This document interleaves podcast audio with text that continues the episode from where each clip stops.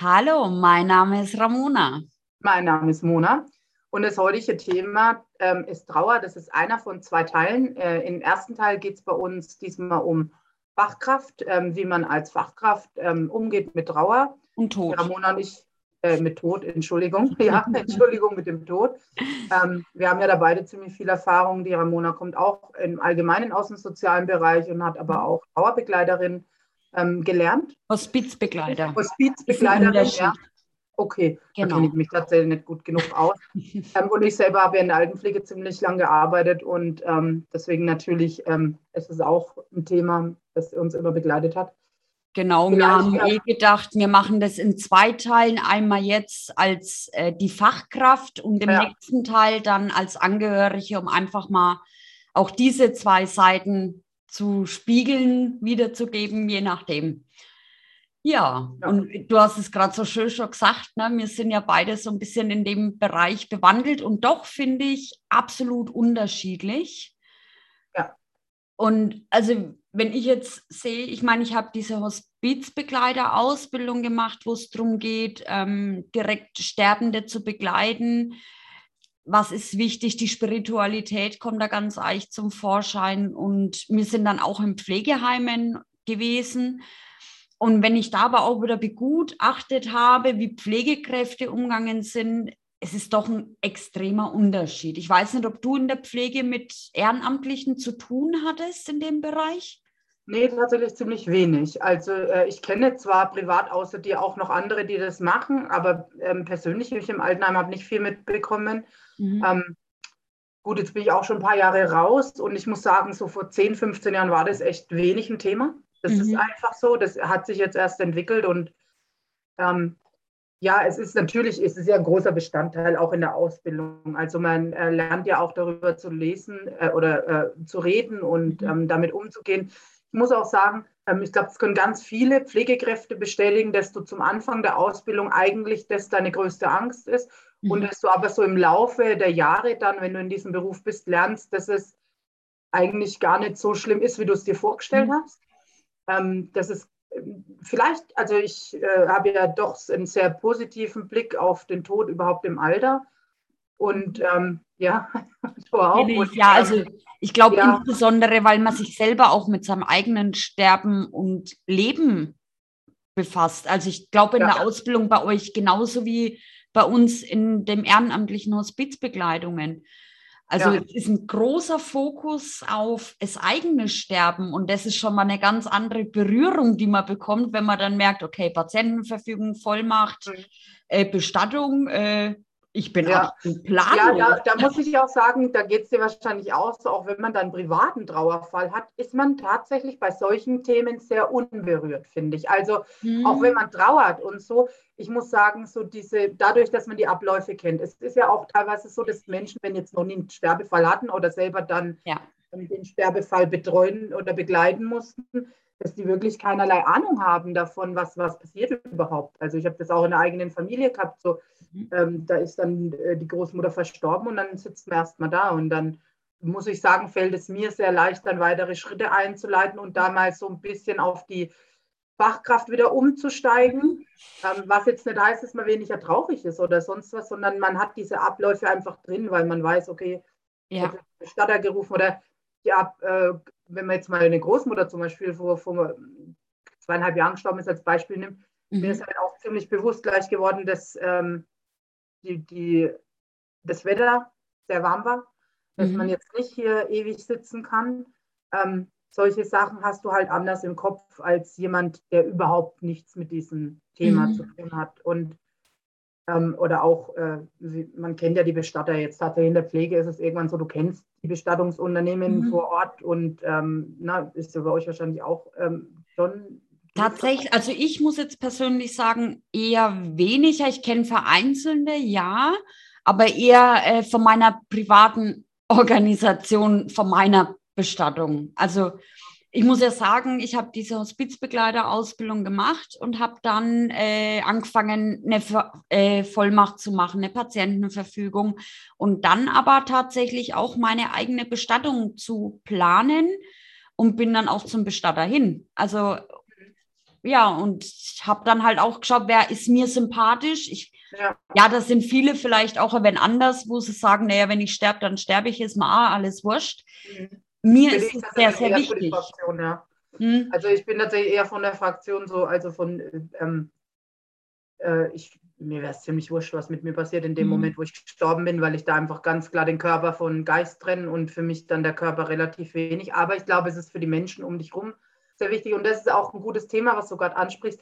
Ganz viele Menschen wissen gar nicht, dass man seinen, sein äh, Sterben oder was heißt das Sterben, klar, begleitet mit den Patientenverfügungen etc. Mhm. Dass man auch mal klar in der Familie, finde ich, kommuniziert, nicht nur jetzt wirklich den Schritt geht und zum Bestatter geht, sondern in der Familie und da kann man nicht früh genug, da braucht man nicht anfangen, wenn man 82 ist, dafür gibt es Grenze. Ne? Das ist der Punkt, ja, wo ich auch ja. immer wieder plädiere, wenn, also ich habe mit 27 diese diesen Grundkurs da gemacht und ganz viele, was willst du in dem Alter mit Hospiz? Habe ich gesagt, was hat mhm. das mit einem Alter zu tun? Für mich ist das so, mhm. jetzt mal ganz blöd, weiß ich, ob ich rausgehe und überfahren wäre? Ja, und das, das weiß ich so dahin gesagt, aber es ist so. Es ist ja, so. oder Niemand ob ich schwer krank wäre. Das liegt ja nicht in meiner ja. Macht. Also, nee. und mittlerweile, also ich habe es dann auch geschafft, meine Familie zu überzeugen, zu sagen, okay, wir machen das jetzt auch. Also meine Großeltern haben es, meine Eltern haben alles, mein ja. Bruder.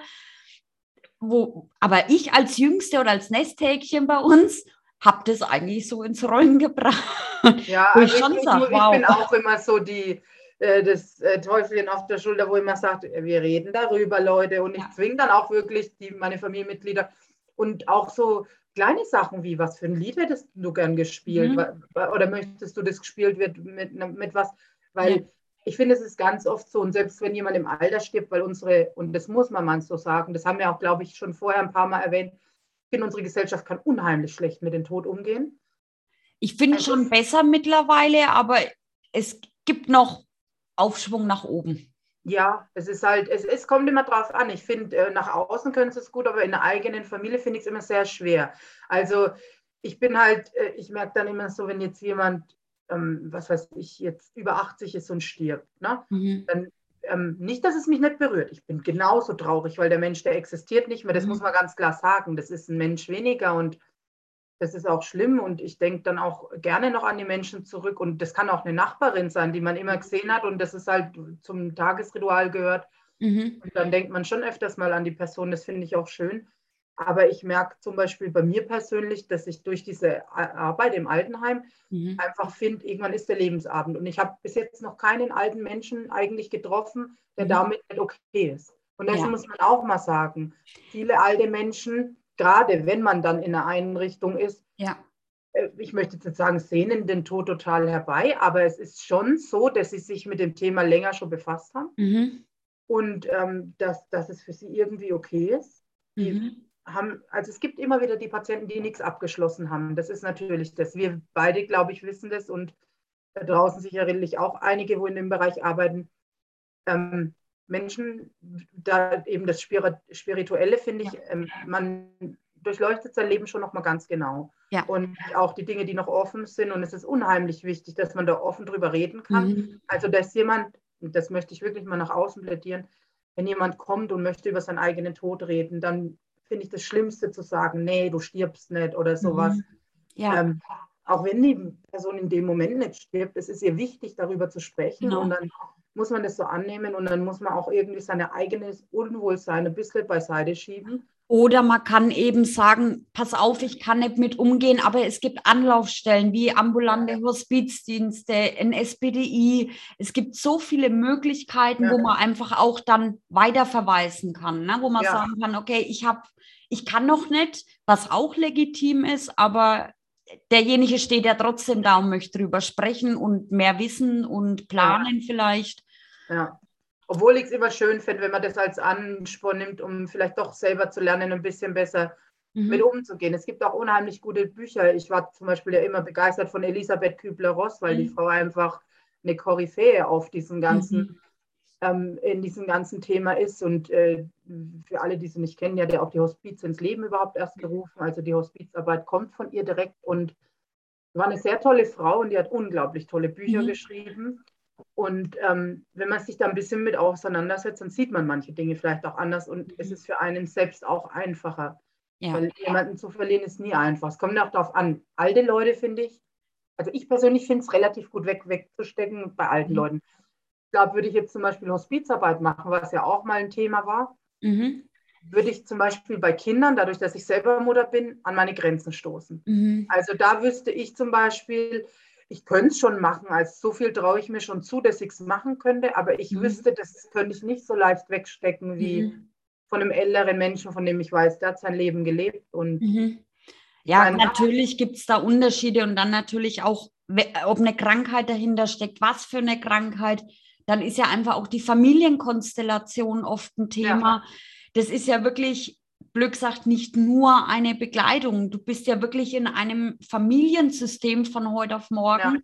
wo du versuchst auch, ja, gut begleiten zu können und gut an der Seite stehen zu können. Und ja. das finde ich manchmal so das Schwierige, weil wie du es gerade auch gesagt hast, wenn offene Sachen einfach noch sind aus der Vergangenheit, habe ich die Erfahrung gemacht, das Sterben verzögert sich auch gern wenn ungelöste Sachen da sind. Und also ich habe mir hat das damals jemand gesagt und ich habe gedacht, also du spinnst Nein. doch ein wenig, aber es ist ähm, der Körper.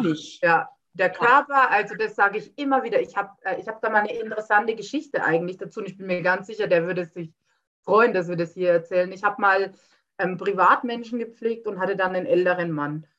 Und ähm, ja, es war irgendwie ein Nummer, der Typ. Also der war wirklich super und der ist ähm, 1986, wo ich geboren bin, ist er aus Polen hierher geflüchtet, mhm. ähm, als politisch verfolgt. Er war damals Gymnasiallehrer, ähm, sollte dann so äh, in dieses Regime und äh, eingeführt werden. Und naja, auf jeden Fall ist er nach Deutschland geflüchtet und le lebte dann seit 86 hier, war der deutschen Sprache total gut mächtig, unheimlich belesener Mann. Ähm, wir haben die Wohnung ausgeräumt mit 5000 Büchern damals, also richtig ein toller Mensch. Ja, Wahnsinn. Mhm. Wahnsinn. Ein Mensch, der mir ganz, ganz tief in mir drin geblieben ist. Auch die Dinge, die er gesagt hat, ein sehr weiser Mensch. Mhm.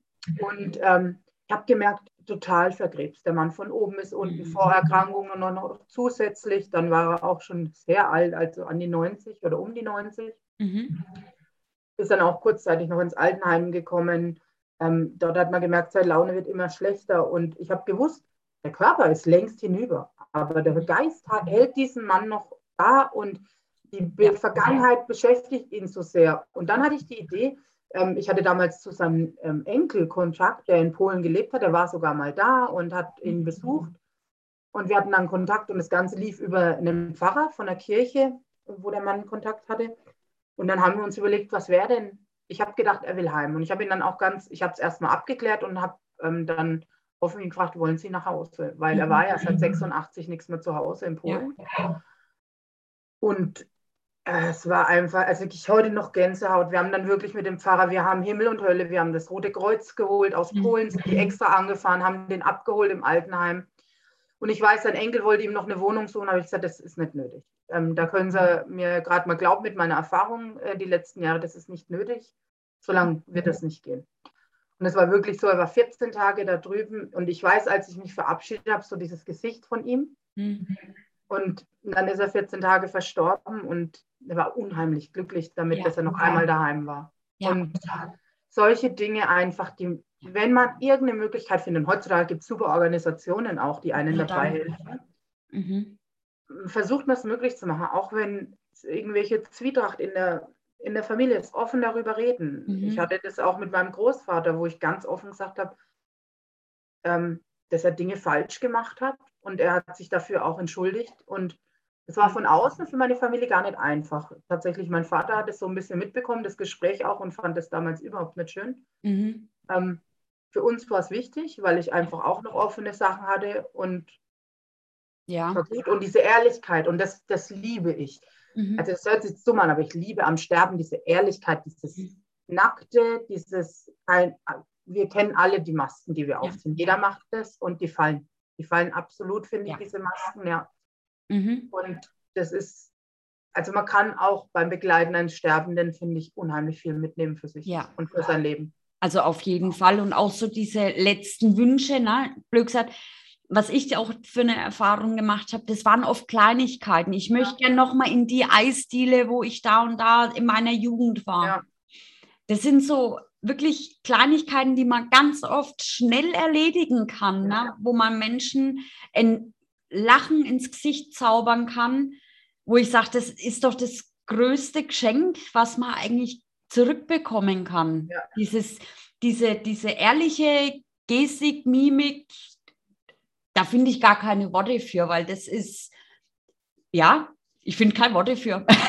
Nee, es ist wirklich, es ist einfach wunderschön, ja. finde ich. Und ich finde auch bis jetzt, wie du sagst, auch diese Mimik, jeder Mensch, den, den man beim Sterben begleitet hat oder auch dann nach dem Sterben nochmal dort war, ich finde, extrem viele Menschen sehen so zufrieden aus, so mhm. unheimlich zufrieden. Und ja. Ähm, das ist so, es ist so leise und so schön, finde ich einfach. Mhm. Und wenn man diese Angst mal davor verliert, ich meine, es gibt schreckliche Todesursachen. Natürlich, wenn man jetzt aus dem Leben gerissen wird, ähm, natürlich. Ähm, das ist was völlig anderes. Davon sprechen wir hier auch nicht. Ja. Wir sprechen auch von Menschen, auch wenn sie jung sind, die lange Krankheiten durchgemacht haben und die mhm. vielleicht auch froh sind, diesen Leidensweg, dass er zu Ende geht. Klar, natürlich. Ja. Also, wobei auch da muss ich sagen, als Fachkraft ähm, kann ich das auch mittlerweile ein bisschen anders sehen. Also ich gehe damit auch, ja, was heißt zufriedener um, aber ich denke mir immer wieder, jeder hat so seinen Grund, warum er was macht, warum was passiert, etc. Und warum hat der nicht die Berechtigung, so und so sterben zu dürfen? So blöd sich jetzt vielleicht anhört, na, da können wir ja dann ja. in der nächsten Folge ein bisschen näher drauf eingehen, ja. passt vielleicht aber besser. Ähm, aber es hat immer seinen Grund, warum jemand so oder so aus dem Leben scheidet. Ja. Das ist so meine Ding, wo ich sage, damit erde ich mich auch jedes Mal. Ne? Es ist nicht also meins, ich, aber ich begleite halt in dem. Ja, Sinne. eben. Und das, das ist ein guter Punkt, was du sagst. Das ist nicht mhm. meins. Ich sterbe nicht und äh, ich bin nur dabei. Und genau. Und trotzdem habe ich Mitgefühl. Ja, eben Mitgefühl und jemanden dabei zu begleiten. Wie gesagt, man kann ja alles für sich rausnehmen. Positive ja. Sachen einfach äh, unheimlich viele. Mhm. Und was ich ja auch nochmal hier sagen will, weil es gerade zu der Pflege auch, finde ich, gut passt und auch die Hospizarbeit. Also eines kann ich eigentlich garantieren, wenn man diese Arbeit macht, ist man absolut pro Sterbehilfe. Weil nicht jeder, ich würde nicht sagen jeder, aber ich finde ja. einfach, dass man dadurch, dass man ein besseres Gefühl dafür bekommt, mhm. Ich zumindest sehe das halt so, ähm, es gibt unheimlich viele Verzweiflungstaten und die gibt es auch unter alten Menschen, die ja. unter äh, Menschen. Da bin ich ja, ja bei dir. Und ähm, das heißt nicht, dass ich finde, jeder soll Sterbehilfe haben, weil es genau. will auch nicht jeder. Manche Menschen Darauf wollte ich jetzt hinaus. Ja. Das ist so der Punkt, ja. aber man denkt ja. auch drüber nach über das Thema aber die, wo es möchten einfach. Ne? Also, dass die Menschen, die das möchten, mhm. weil das finde ich sehr schwierig, diesen Kampf zu begleiten. Mhm. Wenn Menschen das eigentlich möchten, also das habe ich jetzt so die Erfahrung gemacht, dann finde ich das sehr schwierig, weil natürlich die mhm. Hände einen relativ gebunden sind. Man kann natürlich ins Ausland, aber das, du musst auch erstmal fähig sein. Genau, und auch, ich meine, ich muss sagen, wenn ich einen Arzt betrachte, der die Entscheidung treffen muss, bekommt der Sterbehilfe oder nicht. Ja. Ich möchte diese Entscheidung nicht nee. treffen. Das ist so ich eine Gratwanderung, wo ich sage, ja. einerseits bin ich für die Sterbehilfe und andererseits sage ich, ich möchte aber nicht der entscheidende Arzt sein. Also das ist Nein, so natürlich, aber ich denke, es gibt ja für alles Menschen. Ne? Genau. Es gibt ja. auch einfach Ärzte, die haben diese Fähigkeit. Und ja. das ist ja dann sowieso so, dass man da, ähm, das, du kriegst ja nicht Sterbehilfe vor Ort, sondern du hast es meistens in der Klinik dort. Und mhm. wäre das so, also ich muss schon sagen, ich habe, manchmal hat man halt, klar im Altenheim kriegst du lange Wege, wo Menschen wirklich vor sich hin vegetieren auch mhm. mit. Und das ist, das finde ich tatsächlich manchmal schwerer zu ertragen, wie jetzt jemanden Sterbenden zu begleiten, mhm. dass jemand eigentlich nichts mehr will, aber total gefangen ist. Ja. Ne? Und ja. Äh, auch vom Kopf her fit ist. Also das muss man ja auch dazu sagen. Genau. Sterbehilfe ist natürlich, das wäre ein extra Thema, ein sehr umfassendes Thema. Ja. Aber ich habe wirklich gemerkt, so am Anfang war ich also klar, ich war jetzt natürlich 15 Jahre, wo ich in den Beruf gegangen bin, mhm. da siehst du alles völlig anders. Da, mhm. da ist das Sterben, das ist ja natürlich ein Thema, denn damit hast du dich nicht unendlich befasst. Ich habe zwar die Bücher schon vorher von Elisabeth Kübler-Ross so mit 14, glaube ich, angefangen zu lesen, mhm. aber das ist ja rein theoretisch immer. Das ist ja genau. trotzdem nicht, du bist nicht selber plötzlich dabei, wenn jemand stirbt. Nee. Ja? Und, ähm, das ist schon eine ganz andere Nummer. Mhm. Du wirst natürlich als Auszubildender auch meistens erstmal ein bisschen davon weggehalten, ja. was ich ganz gut finde, weil es gibt genug andere Sachen, die du da schon. Ganz klar. Ihr habt ja ein größeres Spektrum wo ihr ja. leisten müsst. Ne? Und wiederum muss ich sagen, auch das Thema Sterben hat halt so viele Seiten. Ne? Es gibt zum Beispiel auch das Sterbefasten. Ähm, wir haben eine unheimlich gute palliativmedizinische Versorgung ja. mittlerweile, wo wirklich auch ein würdevolles Sterben möglich ist, ein schmerzfreies ja. Sterben. Ne? Also es sind ja Dimensionen, aber wie gesagt, da könnte man bestimmt zehn ja, Folgen voll drehen, eine komplette ja. Staffel. äh, ja, da weiß man ja. nicht, wo man anfangen soll und aufhören soll. Ne? Nee, es ist ein unheimlich wichtiges Thema einfach. Und. Äh, ich finde einfach, es ist ein Thema, das wirklich, es ist immer mehr auf dem Tisch, aber es muss noch weiter passieren, weil ähm, ich finde halt, gerade merkt man wieder, wie viele Leute wirklich sich nicht mit ihrem eigenen Tod auseinandersetzen. Und das ist ja schwierige Nummer. Also und auch, auch, wie gesagt, diese Grundkenntnisse schon, ja. wie eine Vollmacht und eine Patientenverfügung, wo ich mittlerweile der Meinung bin, jeder, der mit 18 sein Perso abholt oder 16, ja. hat da auch einen Wisch auszufüllen, so blöd sich's anhört. Ja. Also, oder zumindest in der Familie so kommunizieren, dass die Angehörigen Bescheid wissen. Genau. Ähm, ja. Das ist natürlich auch wieder so eine Sache, finde ich, weil ganz viele Menschen stehen wirklich, und selbst wenn dann die Eltern sterben und schon über 80 sind, stehen da und wissen gar nicht, was war der Wunsch. Wollen die Menschen verbrannt werden? Wollen sie mhm. im Sarg beerdigt werden? Ja.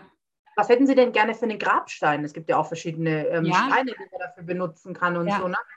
Und Oder find, einfach auch schon vorher, was die Vollmacht ja ausmacht, sollen Geräte abgeschalten werden oder nicht? Ja, das ist das, auch Da fängt es ja eigentlich schon an, wo ich sage, das muss, deswegen sage ich, diese Vollmacht mit 18 hast, sind deine Eltern nicht mehr die Erziehungsberechtigten, ja. offiziell, ja. blablabla. Deswegen sage ich, wenn du mit 18 einen Perso holen musst, hast du eigentlich irgendwo eine Vollmacht liegen zu haben. Ich finde, ja. so wie sie es mit dem Organspendeausweis mal gedacht haben, mit dem Widerspruch war es, glaube ich, ja, wie in mhm. Österreich, ja.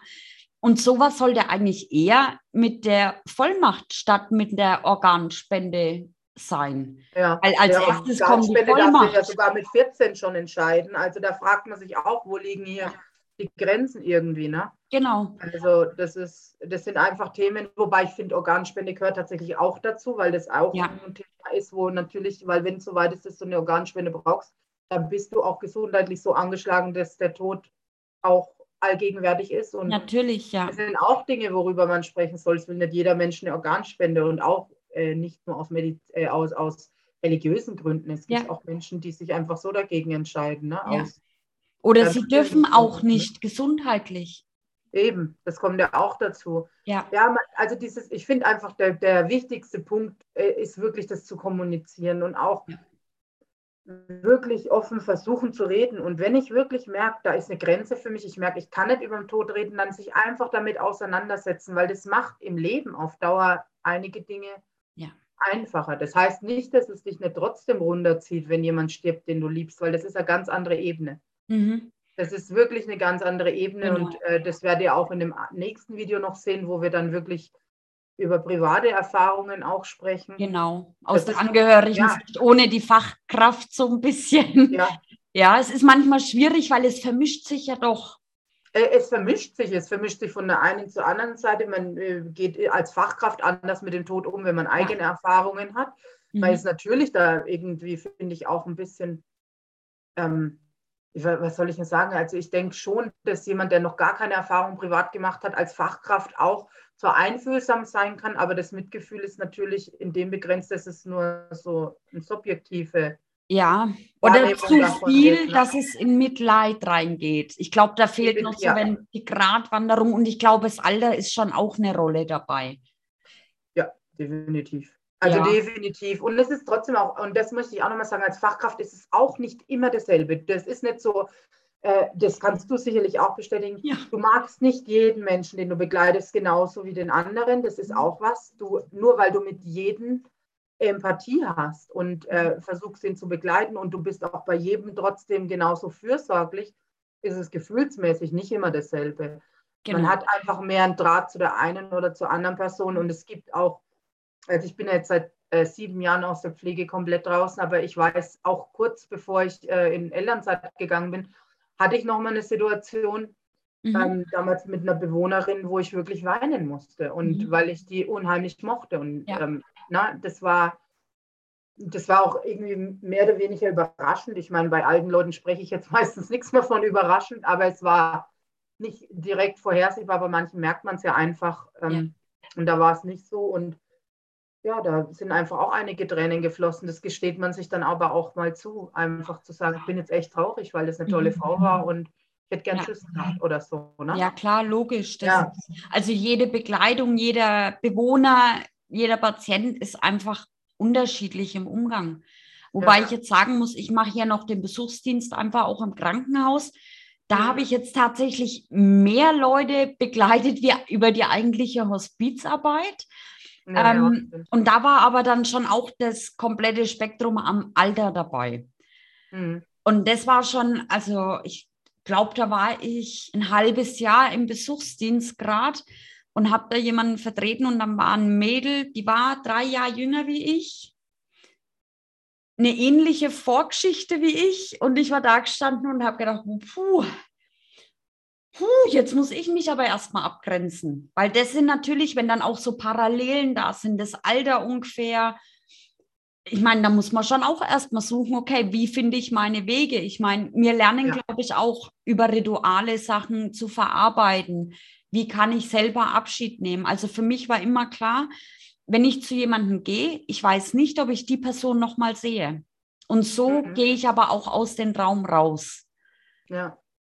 Aber es ist natürlich, wie du es jetzt vorhin auch gesagt hast, ein Unterschied, ob ich da jetzt ein 24-jähriges Mädel habe oder ja. einen 80-jährigen. Das ja. sind schon Welten, finde ich, ja. wo man gar nicht so voraussehen kann, wie reagiere auch ich. Nee, man weiß das sowieso, finde ich, vorher nie so hundertprozentig, weil wirklich einen, wie du sagst, ähm, also ich hatte jetzt da auch vor kurzem wieder so ähm, privat da so eine Erfahrung, wo ich gemerkt habe, es trifft mich schon anders, wenn jemand gleich alt ist wie ich. Also es ist einfach eine andere Sache. Ich will nicht ja. sagen, dass ich finde, alle alten Leute sollen sterben. Das heißt das überhaupt nicht sondern das ist trotzdem für mich eine andere Relation, mhm. weil es ist ja auch in unserem Alter meistens ein Unfall oder eine Krankheit dahinter. Das muss man ja auch sagen. Ja. Ganz viele alte Menschen sterben in erster Linie an Altersschwäche. Mhm. Also klar ja. sind da Krankheiten Begleiterscheinungen, aber irgendwann ähm, sind die haben Sachen ihr Leben also, gelebt. Ich glaube, ja. das ist so der Unterschied, ne? Ja, und das ist dann schon traurig. Oder wenn man weiß, jetzt in unserem Alter hängen oft auch Kinder mit dran. Und wir mhm. sind jetzt Mitte 30, da haben die Menschen oft Familie und so. Und ähm, ja. man ist ja fast manchmal, finde ich, ähm, bestürzter über die Situation von den Hinterbliebenen als von der Person selbst. Einfach ja. weil du natürlich weißt, das bedeutet gerade einen massiven Verlust für jemanden. Und, genau, und insbesondere äh, oft sind ne? ja noch Eltern da.